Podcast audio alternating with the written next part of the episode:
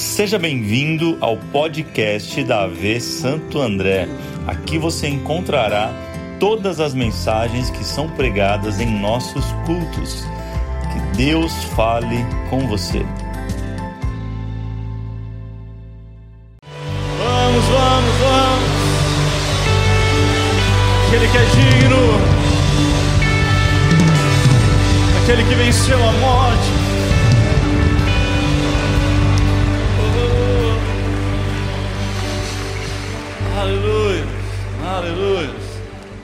Boa noite. Abrace alguém nessa noite. Fala, cara, você serve um Deus que é poderoso. Ele é maior do que você imagina. Ele é o Senhor dos senhores. Ele é o Rei dos Reis, e aquele que não perde nenhuma batalha, amém? É o nosso Senhor, é o Deus forte e poderoso. É, tome seu lugar. Glória a Deus, você que está online, seja bem-vindo, que essa mesma graça, ah, eu oro para que essa mesma unção alcance a tua casa agora, nesse exato momento, que você possa pegar esse link, você que está aqui, mandar para alguém, você que está em casa, manda para alguém também essa mensagem. Estamos no terceiro episódio da série Vencendo Gigantes. Eu quero ler com você o texto segundo Mateus, capítulo 4. Evangelho segundo Mateus. Vamos ler o capítulo 4, os primeiros 11, 11 versos. Olha o que diz. Você está sem sua Bíblia, não tem problema. Aqui atrás você consegue ler junto. Diz assim, verso primeiro. Então Jesus foi levado pelo Espírito ao deserto para ser tentado pelo diabo. Depois de jejuar 40 dias e 40 noites, teve fome. Teve o quê? O tentador aproximou-se dele e disse: Se você é o filho de Deus, mande que estas pedras se transformem em pães. Jesus respondeu: Está escrito, nem só de pão viverá o homem, mas de toda a palavra que procede da boca de Deus. Então, o diabo levou a cidade santa, colocou na parte mais alta do templo e disse: Se você é o filho de Deus, jogue-se daqui para baixo, pois está escrito: Ele dará ordem aos seus anjos a seu respeito. E com as mãos eles o segurarão para que você não tropece em alguma pedra. Verso 7. Jesus lhe respondeu, mais uma vez o que? Também está escrito: não põe à prova o Senhor, o seu Deus. Depois o, o diabo levou a um monte muito alto e mostrou-lhe todos os reinos do mundo e o seu esplendor, e lhe disse: Tudo isso lhe darei, se você se prostrar e me adorar. Jesus lhe disse: Retire-se, Satanás, pois está escrito: Adore o Senhor, o seu Deus, e só Ele preste culto. Então o diabo deixou e anjos vieram e o serviram. Uau! Uau! Se você crê que o Senhor vai falar com você agora, que Ele tem uma palavra única, especial para o teu coração, celebre essa palavra. A palavra do Senhor que é poderosa. Olhe para alguém e diga o tema dessa mensagem fala assim: o gigante da tentação. Estamos numa escalada onde, primeiro, nós somos lembrados que existem guerras internas. Nosso primeiro episódio, lembra disso? Quem estava? Quem participou? Quem ouviu? Quem estava aí? Guerras internas, guerras invisíveis, que nós convivemos com elas, mas as pessoas que estão em volta muitas vezes nem sabem. O segundo episódio foi sobre gigantes externos e grandes. Usamos a vida de Davi, o exemplo da batalha que ele enfrentou com Golias. O episódio de hoje, o, o tema de hoje é sobre ah, um gigante que pega a pior das duas partes, porque a tentação é algo que acontece dentro de nós, dentro de cada um de nós, porém, ela tem forte influência externa. É uma luta que não é nova. É uma luta que foi travada desde o tempo de Adão e Eva, lá no Éden, lembra disso? Afinal, você lembra que foi pela influência de uma serpente possuída por, pelo próprio Satanás que Eva acabou cedendo àquela tentação e abrindo a porta para algo chamado pecado. Gálatas 5 vai chamar isso da luta entre a carne e o espírito, sobre esse gigante que nós enfrentamos todos os dias chamado tentação.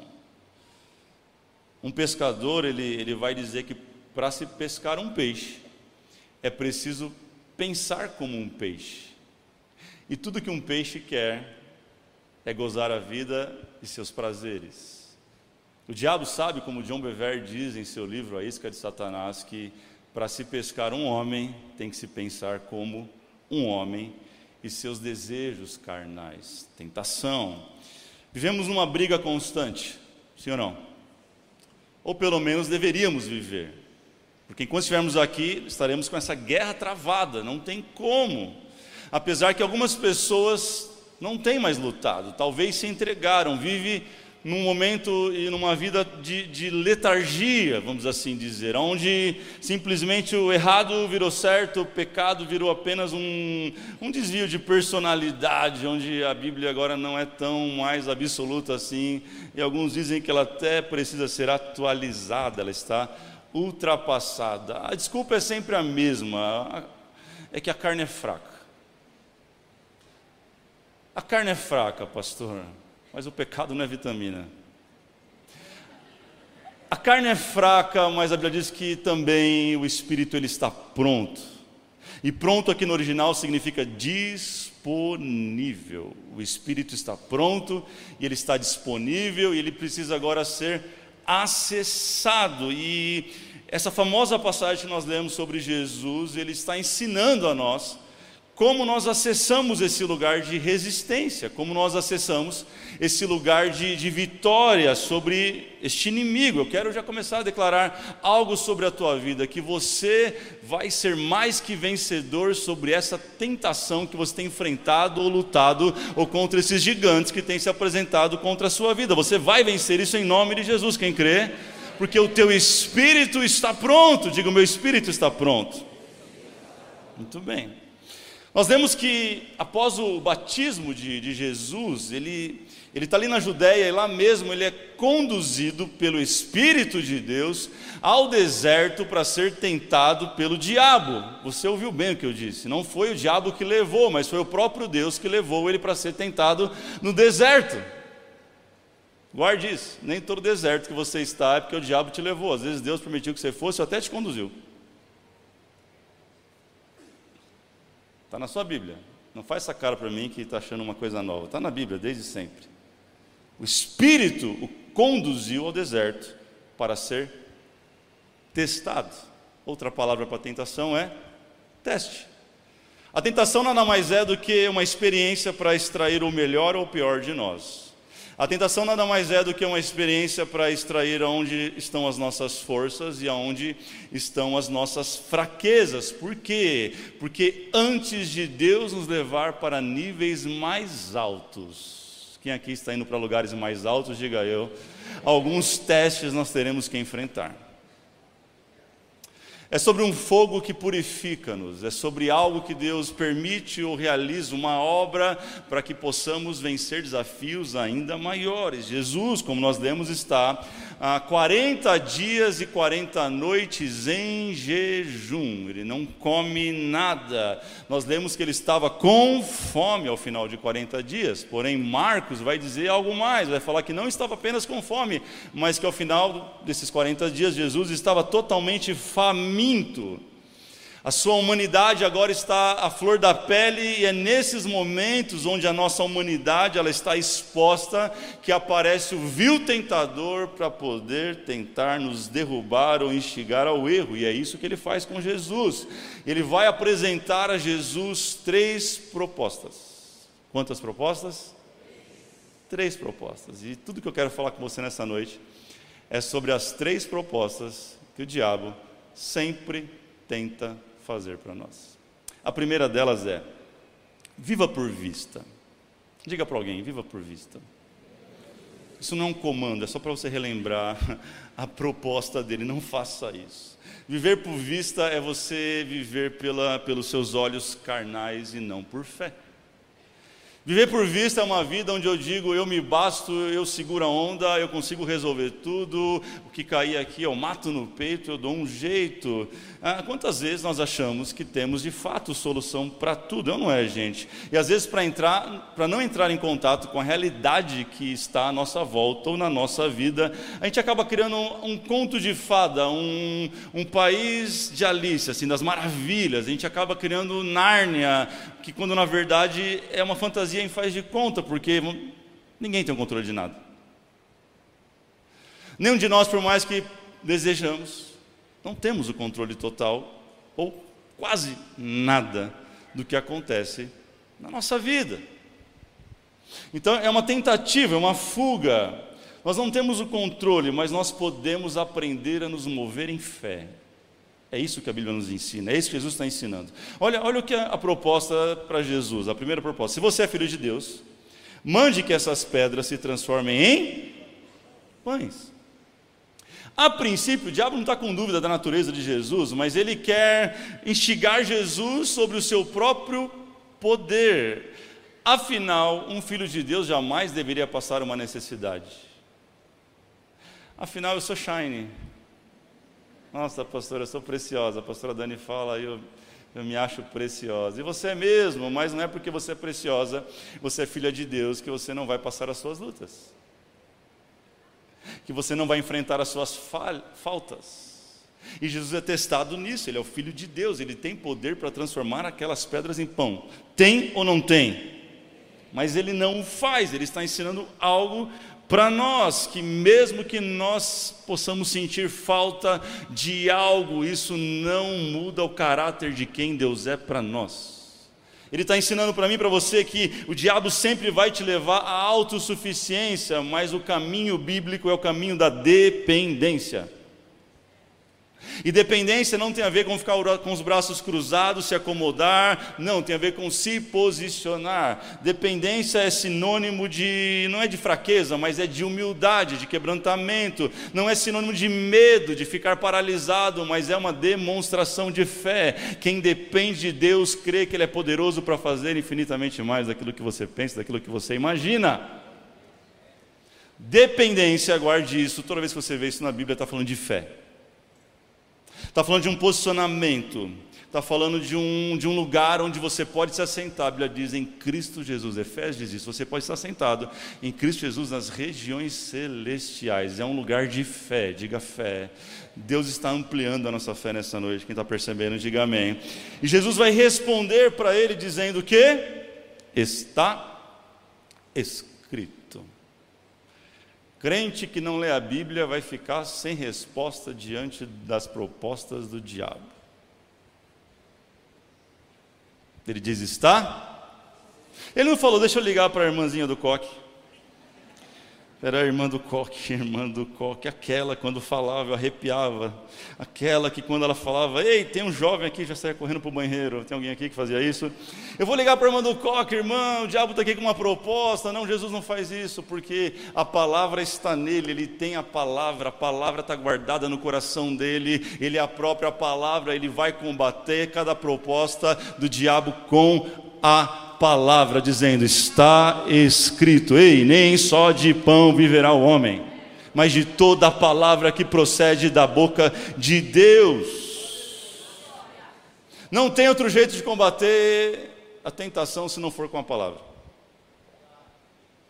Não tem outra forma de nós fazermos, nos equipararmos às propostas do inferno, do mundo e do satanás, do satangos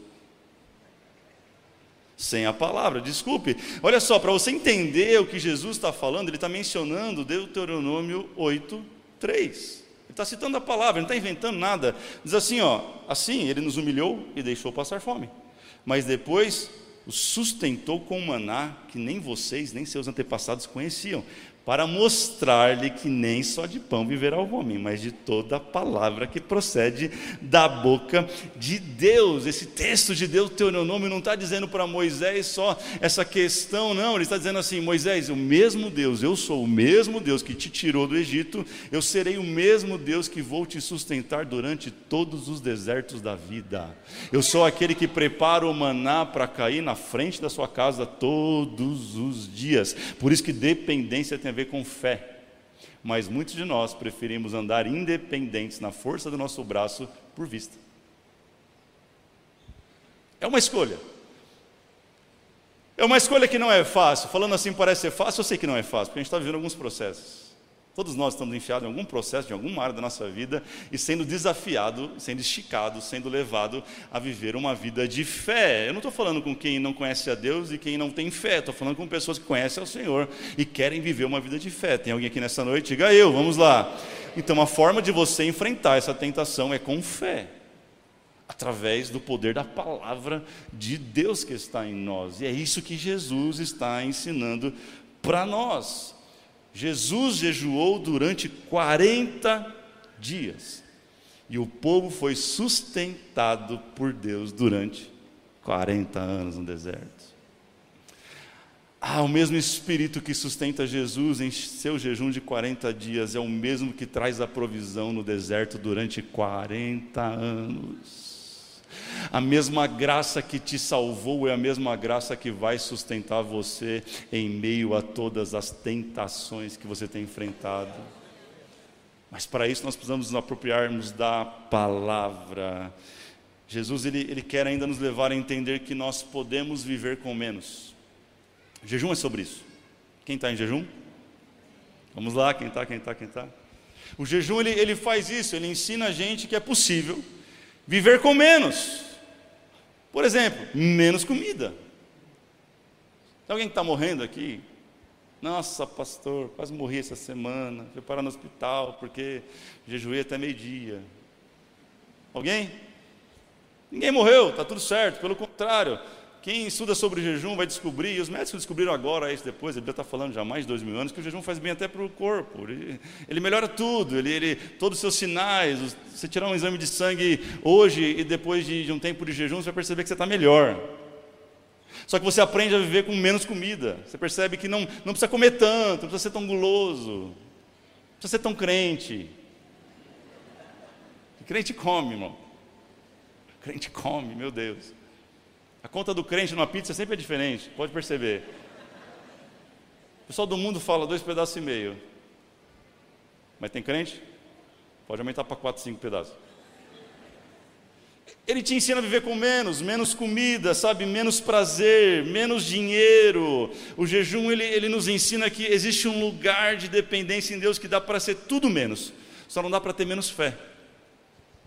Só não dá para ter menos de Deus que a vida ela consiste em muito mais do que na comida, do que na bebida. Mateus 6 fala sobre isso: buscar em primeiro lugar o reino de Deus e a sua justiça, e essas outras coisas serão acrescentadas. Entenda que a autossuficiência é rebelião contra o cuidado divino, contra o alimento divino, contra a provisão divina. A gente não percebe, mas quer ser independente. Estamos em rebeldia com a vontade de Deus. Ele nos convida nessa noite a depender totalmente dele. Você não depende de uma conta bancária cheia, gorda. Glória a Deus se tiver, irmão, mas você não depende disso, você depende de Deus. Você não depende de ter um casamento, uau, para poder viver. Não, não, se tiver é muito bom e tomara que você tenha, essa é a vontade de Deus, mas você depende é de Deus. Deus é a nossa fonte, Deus é a nossa inspiração, é dele que vem todas as coisas. Jesus está ensinando algo para nós. Eu posso ficar 40 dias sem comida e eu ainda terei força para vencer as propostas do vil tentador, do Satanás. Ele está dizendo algo para nós. Ei, a gente vai passar por esse processo dolorido. Aprender a depender dói, é difícil. Mas todos nós temos que passar, todos nós seremos testados em algum lugar, porque os testes nos darão autoridade para vencer gigantes ainda maiores. Quem crê que está vindo gigante maior aí, você vai derrubar em nome de Jesus, diga eu creio. Aleluia. Sabe, gente, eu descobri que um grande líder não é aquele que, que carrega a medalha no peito dizendo eu posso, eu consigo, mas é aquele que carrega marcas nas costas. Marcas de fé, marcas de autoridade, todos nós estamos sujeitos a processos. Davi, ele não abriu mão de ver seu processo, lembra semana passada? E por mais que você ache, Golias não é o maior desafio de Davi. O maior desafio de Davi não foi enfrentar aquele gigante e vencer ele. O maior desafio de, de Davi foi estar diante de Saul e abafar a carne dele que desejava se vingar e acabar com ele, dizer: Não toco no ungido do Senhor. Por que, que ele fez isso? Porque Davi conhecia a palavra.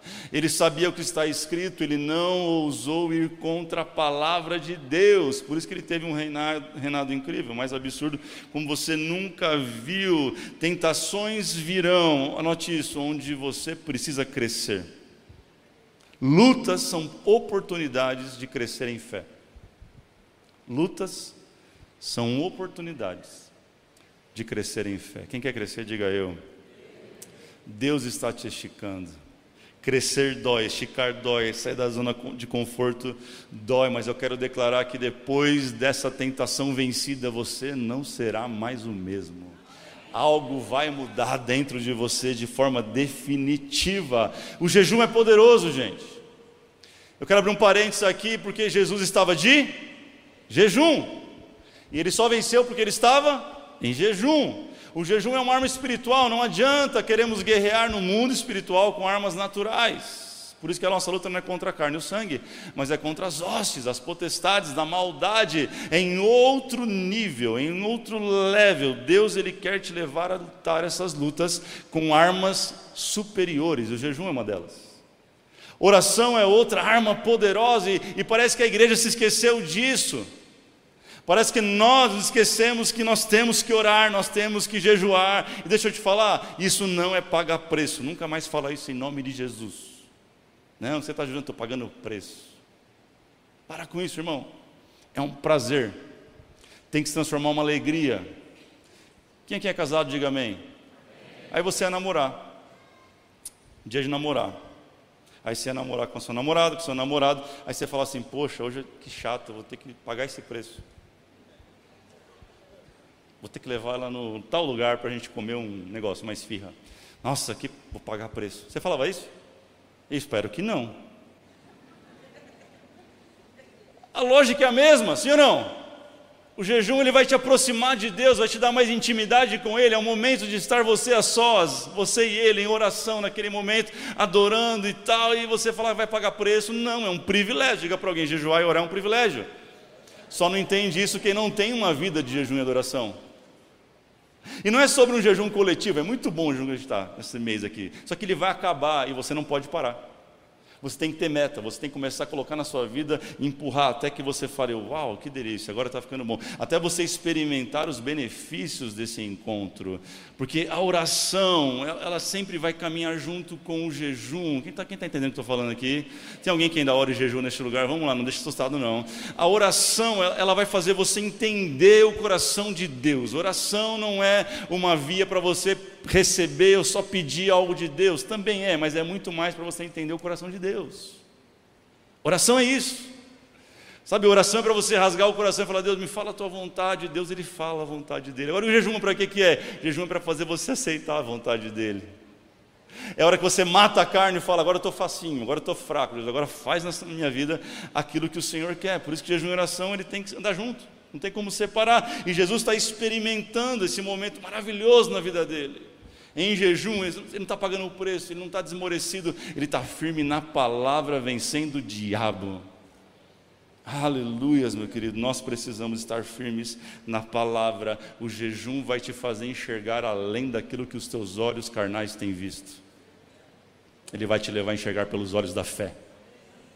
O jejum ele muda o teu centro de gravidade, a gravidade te puxa para baixo, o jejum te puxa para cima. A Bíblia fala aí que você pensa que está fraco, é, é, fraco, aí você está forte, porque a carne está fraca, mas o espírito está bombando. Ele está dizendo: pode vir gigante, pode vir diabo, pode vir tentação, pode vir quem quiser. Eu vou atropelar todo mundo em nome de Jesus. Vamos lá.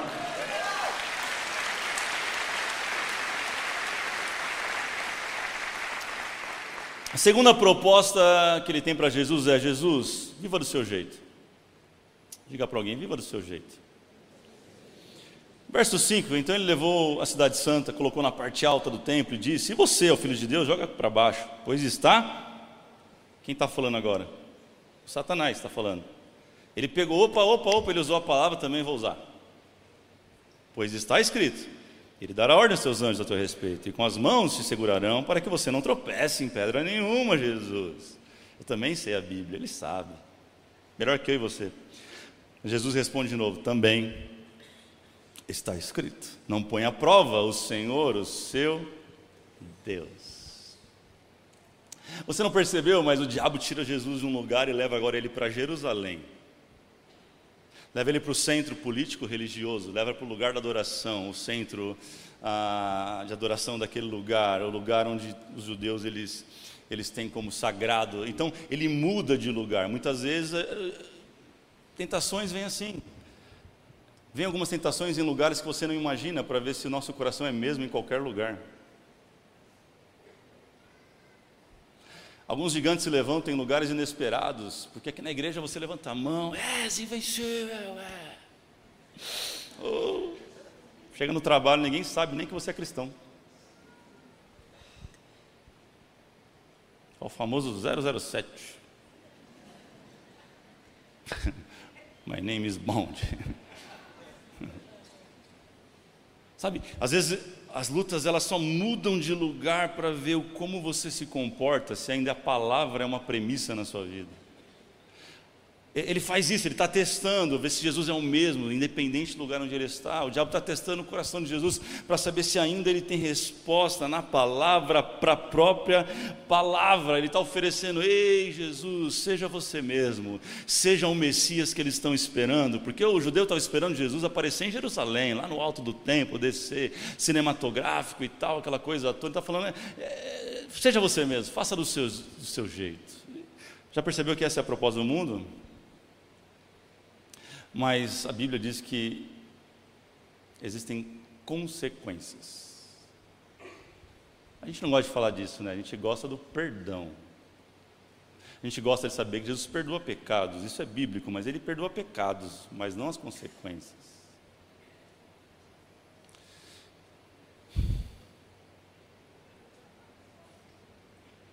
Quem dirige aqui? Carro, gente, carro, dirige. Carro, muito bem. Quem é péssimo motorista? Precisa levantar a mão não. Se você pegar teu carro e sair aí por aí a toda nas ruas de São Paulo, a milhão, não respeitar limite, o que, que vai acontecer? Você pode fazer isso ou não pode? Claro que pode. Deve? Não. Pode? Vamos lá, gente. Pode? Deve? Mas deve? Pode? Pode. Mas o que acontece se você fizer? Diga, consequências. A gente entende isso claramente quando diz respeito à nossa vida natural, a simplesmente dirigir um carro, mas quando diz respeito à, à vida cristã, a gente acha que não funciona igual? Eu não estou entendendo. O que te faz pensar que é diferente da vida? Olha, olha o que o diabo está ele tá, ele tá citando Salmos né, 91. E ele agora está usando a Bíblia para distorcer a Bíblia. Eu costumo dizer isso, não se assuste, mas a Bíblia é a mãe de todas as heresias.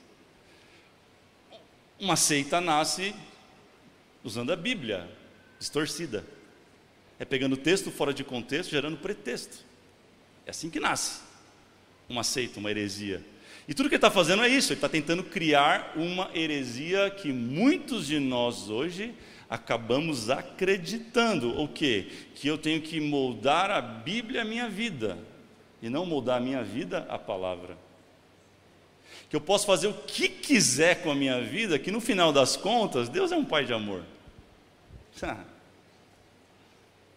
Não faz sentido, é uma geração que ela não quer compromisso, ela é, é gente sem nenhum compromisso com a palavra, esperando pela fidelidade de Deus a qualquer momento. Isso não faz sentido, gente. É gente achando que anjo é motorista de aplicativo, que você chama quando viu que fez besteira. Essa é a proposta do diabo, percebe? Você se joga, se mata, faz o que você quiser com a sua vida e algum anjo vai te socorrer. E eu acho que não é bem assim.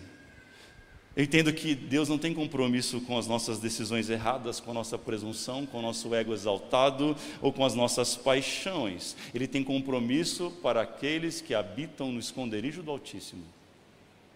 Salmos 91 tem uma condição no verso 9. Olha o que diz a sua Bíblia, Salmos 91, 9. Se você fizer do Altíssimo o seu refúgio, diga assim, condição. Diga mais forte: condição. A Bíblia, se eu cumpro princípios, Deus cumpre o que? Promessas.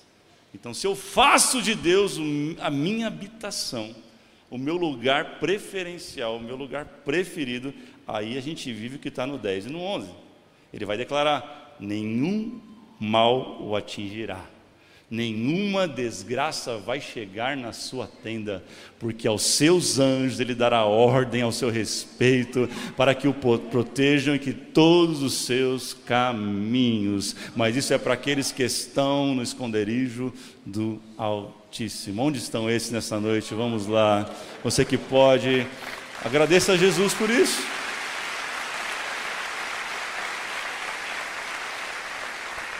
Pastor, mas uma vez eu fiz uma besteira grande, Deus me salvou.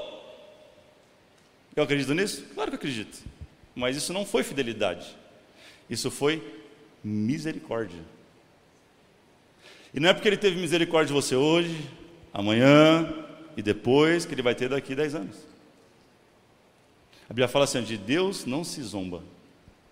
Aquilo que o homem semear, ele vai colher. E eu já disse aqui, serve tanto para coisas boas como para coisas. A Bíblia ela precisa ser lida de forma completa. Você precisa entender o que você está vivendo é misericórdia de Deus ou é fidelidade de Deus. Eu vim para dizer que você é livre para viver do seu jeito, da sua maneira, com seu, com suas ideias. Só não vem falar que a Bíblia te apoia em tudo isso. Porque a Bíblia é a Bíblia, ela não muda. Ela não se molda aos nossos prazeres. Ah, hoje o povo diz, né? Meu corpo, minhas regras. Eu faço o que eu quiser com a minha vida, mas a Bíblia diz que nós somos templos do Espírito Santo de Deus. Se você é templo, você não faz o que quer, você pergunta para ele: Eu posso fazer? Se você é templo, entende que teu irmão é templo, você não faz com ele o que você quer, mas você pergunta para ele: eu devo fazer isso com o meu irmão, que também é templo do Espírito Santo? É uma geração que diz assim: ó, teu corpo, tuas regras, seja o que você quiser. Aí tem gente que agora se diz que é um cachorro. Vocês já viram isso? Já viram? Aí coloca a coleira. Aí vai para o shopping. Vamos, Lulu. Devia virar uma anta, que aí pelo menos estava no personagem certo. Que loucura, gente. Deuteronômio 6,16 é o texto que Jesus está citando. Não coloque Deus à prova, não brinca com Deus. A Bíblia já diz, segundo Timóteo 3,2, últimos tempos, os homens serão amantes de si mesmos. É uma geração que tem construído uma família, destruindo a outra família em nome do amor. Isso não está na Bíblia, meu irmão. Não queira conformar a Bíblia com as suas escolhas erradas. Uma geração diz assim: ó, vamos salvar os animais, o canguru rosa da Himalaia. Mas tudo bem, 57, 55,7 milhões de abortos todos os anos. Tudo bem. É incoerente, não faz sentido. Quanta gente brincando com Deus, testando a paciência de Deus, mas deixa eu dizer uma coisa: a paciência de Deus também tem limite. A Bíblia diz que ele é longânimo em irar-se, mas não que ele não se ira. Eu vou parar por aqui. Para ou continuo? Vocês gostam, né? Eu que vou ser cancelado depois, né? É uma geração onde a aparência é mais importante que a essência. Você não precisa ser, só parecer que é. Então hoje tem dublê de rico. Está cheio na internet. Não tem dinheiro nenhum. Parece que tem. Por quê? Afinal, tem que parecer rico para vender o curso, senão ninguém compra. Aí é uma geração que faz botox, é, sei que lá facial, não sei o que, estica, puxa. Aí nasce o bebê, ninguém sabe o que parece.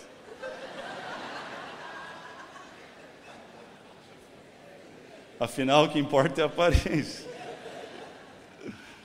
Vamos para o próximo ponto. A terceira proposta. A primeira qual é, a gente? Vamos lembrar, viva por vista. A segunda é, viva do seu jeito. E a terceira, Viva no seu tempo. Ah, ele vai dizer para você pular as etapas, acelerar os processos, ah, queimar as fases. O problema é que você não sabe é que as lutas repetidas são lutas não aprendidas. Jesus, Deus ele trabalha diferente do nosso professor da escola. O professor da escola ele dá lição, lição, lição, lição, e no final ele te dá a prova. Com Deus não, ele te coloca na prova e, e lá você aprende ou não a lição. Se você não aprender, você tem mais uma prova. Se você passar de novo naquilo porque você não aprendeu de novo. O gigante vem de novo com a mesma cara, do mesmo jeito, porque você não aprendeu aquela fase, porque você não pode queimar os processos. Você não deve pular, você pode, mas você não deve pular as etapas. Davi entendeu isso, mais uma vez. Olha a proposta dele, ele levou para um alto monte, muito alto agora, muito alto, e mostrou todos os reinos do mundo em seu esplendor. Verso 8, verso 9. Ele disse: Tudo isso eu te darei se você se prostrar e me adorar. E Jesus já estava com a paciência aqui também, falou: Retire-te, retire-se, Satanás, pois está escrito. Adore o Senhor, o seu Deus, e só a Ele preste culto. Cara, Eclesiastes 3.1 vai dizer que para tudo tem uma ocasião e todo propósito tem um tempo. Fala para alguém, não queime as etapas. O diabo não tem mais tempo. Como assim? Para ele não tem mais solução. Se tem alguém que você não precisa orar para se converter, é o diabo. Já foi. A decisão dele está tomada e o futuro dele já está predestinado, já está tá prontinho para ele, o inferno. Agora, nós não, nós podemos escolher viver conforme o nosso jeito, o nosso tempo, ou no tempo de Deus. Ele sabendo disso, tudo que ele vai querer fazer é fazer você burlar o tempo, queimar o processo. Então, ele tem duas estratégias. Quantas estratégias ele vai ter? Duas. A primeira delas é o que ele está falando para Jesus: se você me adorar, tudo isso aqui eu vou. A pergunta é: ele tinha alguma coisa para dar? Essa é a proposta dele todos os dias para nós. Olha só, tem um casamento melhor. Mentira. Eu tenho um modo de vida melhor. Mentira. Eu tenho um jeitinho aqui, ó. Mentira. A primeira ideia é ele querer dar para nós aquilo que ele não tem. Salmos 24 vai dizer que do Senhor é a terra e tudo quanto nela existe, meu irmão. Ele está querendo, ele, ele, é mentiroso, ele é acusador, ele, ele, ele faz isso desde sempre. Foi assim que ele enganou Eva. Ele falou: Eva, come aqui. Ela: Não, não como. Come, não como. Come, não como. Emagrece.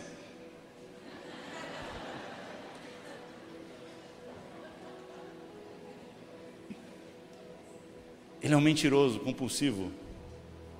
E ele sempre vai querer te oferecer aquilo que ele não tem para te dar ou não consegue sustentar. O diabo é aquele que dá com uma mão. Mas quando ele tira, ele tira com as duas. Essa é a primeira proposta. A segunda proposta que ele está fazendo para Jesus é: Jesus, eu vou te dar tudo aquilo que já é seu, porque tudo já era dele. Só que Jesus só tomaria posse depois do processo. O processo de Jesus tinha nome, chamava-se cruz. Cada um de nós temos a nossa cruz, por isso que ele falou: nexe a si mesmo, pega a tua cruz e Follow-me, siga-me. Queimar o processo é você se apropriar de algo antes do tempo. Só que a palavra de Deus vai dizer lá em Provérbios 20, 21, que a bênção antecipada ela se torna maldição. Então, querer algo hoje que é para amanhã, a Bíblia diz que é maldição. Do mesmo jeito que basta cada dia o seu próprio mal, Deus é aquele que derrama o maná todos os dias.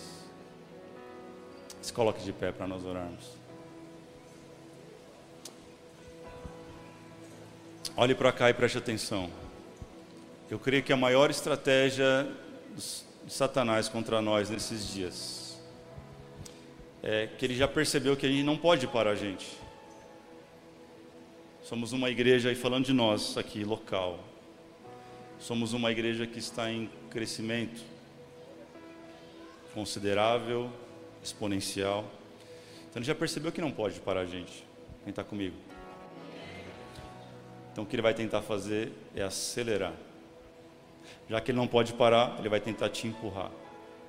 Já que ele não pode parar, ele vai tentar te empurrar de forma que você pule as etapas, que você queime algumas fases, que você acelere alguns processos, processos esses que vão ser muito importantes para quando você chegar diante do gigante. Se Davi não tivesse enfrentado o urso, o leão, será que ele tinha vencido Golias? Essa é a estratégia dele e não tem outro caminho. Aqueles que vencem tentações, disse o verso 11, que assim que Jesus vence as três propostas, rebate com a palavra, a Bíblia diz que o diabo o deixou. Eu não sei o que você está enfrentando, mas eu quero declarar que a partir de agora, desse momento que você está vencendo em Cristo Jesus, tudo aquilo que você tem enfrentado, o diabo está deixando a sua vida, vai deixar você por um tempo, pelo menos. Quem pode dizer amém, diga amém. E algo mais aconteceu, ele o deixou, e os anjos do Senhor desceram e serviram a Jesus. O céu está pronto para servir aqueles que vencem as tentações. Eu não sei você, mas essa, essa palavra ela me confronta de um jeito assim absurdo. Alguém aqui nessa noite está sendo confrontado. Sabe, eu tenho aprendido que a Bíblia precisa ser lida contra nós e não a favor de nós. Se você ler a Bíblia um dia e você olhar e falar assim, é, realmente eu sou bom mesmo, você leu errado. Lê de novo. Provavelmente você entendeu tudo errado. Porque a Bíblia ela vai gerar algo em nós, ela vai mudar algo que está em nós. Quem está entendendo, diga amém. Ah, queridos, eu quero convidar você a fechar os teus olhos nessa hora. A rasgar o teu coração diante de Jesus. Vamos lá, feche os teus olhos. Você que está aqui, você que está na sua casa, feche seus olhos. Adora Jesus por 30 segundos. Permita essa palavra entrar no teu coração. Permita ela falar com você de uma maneira única, poderosa, total. Ah, Espírito Santo, nós cremos nisso. Vamos lá. Vamos lá, fale com Ele. Você que está num tempo de jejum, crê que o jejum vai te fazer enxergar além do que você está vendo. O jejum vai te dar força para viver conforme a palavra de Deus. E o jejum vai te dar força para esperar em Deus. Oh Espírito Santo, nós cremos nisso. Sabe, Espírito Santo me toca nessa noite. Olhe para cá, abre seus olhos. Algumas pessoas precisam vencer algumas lutas parecem impossíveis. Não são muitas pessoas, talvez. São algumas pessoas que precisam literalmente dar passos de fé nessa noite, vir diante deste altar. Olha que maravilha, dá até para ajoelhar agora sem virar a milanesa. O chão ficou lindo, não ficou? Você precisa tomar essa decisão. Porque o primeiro passo para vencer uma tentação é reconhecê-la. O primeiro passo para vencer um gigante é reconhecer que ele existe. Ah, pastor, eu acho que eu nunca vou vencer. Olha o que diz a palavra para você nessa noite, 1 de Coríntios 10, 13, eu termino aqui. Não sobreveia vocês tentação que não fosse comum aos homens. Você não precisa ter vergonha que está passando, a gente está passando também o tempo todo. E não é porque a tua tentação é diferente da minha que eu tenho que ter vergonha dela. Não, todos nós passamos tentações, todos os homens, até Jesus passou. E ele continua dizendo: e Deus é fiel, diga, Deus é fiel. Ele fala: Ele não permitirá que vocês sejam tentados além do que podem suportar. Deus está falando com alguém aqui. Ai, difícil demais, eu estou fraco, eu não vou aguentar. Mentira, você vai aguentar sim, você vai passar sim, você vai vencer sim. Mas é preciso reconhecer é preciso buscar força em Deus. Sai do teu lugar em nome de Jesus essa noite. Vem aqui diante do altar. Nós estamos entre família. Que você tenha um coração aberto, disponível para acessar este lugar. Gente, eu não estou falando de pecado. Deixa eu falar uma coisa para você. Tentação não é pecado. Só que a tentação, quando não é reconhecida, ela pode virar um grande pecado. Talvez você vai estar sendo tentado no seu sentimento, na sua identidade. O diabo está te acusando, você não é ninguém, você não serve para nada, você não presta. É mentira. Você é filho, você é filha, você é amado, você é amada. Ele te projetou do jeito que você é, você é a imagem e semelhança dele. Eu não sei qual área, mas eu sei que algumas pessoas literalmente precisam vir até diante do altar do Senhor. E o texto segue, eu quero declarar sobre a sua vida, não, mas quando forem tentados, mas quando forem, Ele lhes providenciará um escape, para que possam suportar. Eu quero orar nessa noite por aqueles que Deus está providenciando um escape, uma saída, uma solução, uma resposta. Eu tô, eu tô aqui para orar por aqueles, encorajar você, dizer assim, ó, tem uma solução pronta para isso que você está enfrentando. Você precisa abrir os teus olhos da fé nessa noite. Levante suas mãos para cá. Tem pessoas que estão nesse momento sendo tocadas de uma maneira especial. O mesmo fogo que chama é aquele que consome. O mesmo fogo que revela é aquele que transforma. O mesmo fogo que mostra é aquele que nos aquece. O mesmo fogo que chamou Moisés na sarça aquele dia foi o mesmo fogo que se levantou no meio do deserto para guiar, para aquecer. Não tenha medo do fogo, não tenha medo de ser tocado por Deus. Ei, nós somos apenas vasos na mão do oleiro, e a Bíblia diz que não foi o oleiro que quebrou o vaso, mas que o vaso se quebrou na mão do oleiro. Foi um ato voluntário do vaso. Confie no processo, confie no oleiro se quebre nele nessa noite. Eu estou falando com alguém que está pela internet nesse momento. Você que tem dito minha vida, minhas regras, eu vou fazer do meu corpo o que quiser. Se arrependa em nome de Jesus nesta hora. Se quebre na mão do oleiro e permita ele te fazer um vaso de honra. Deus não nos fez para vergonha. Deus não nos fez para perdição. Deus nos fez para honra e louvor do seu nome, aleluia. Onde estão os vasos de honra do Senhor neste lugar, que são de barro, mas que dentro de si tem um tesouro inestimável que é a glória dEle, a presença dEle. Oh, nós te valorizamos, Senhor, nessa noite.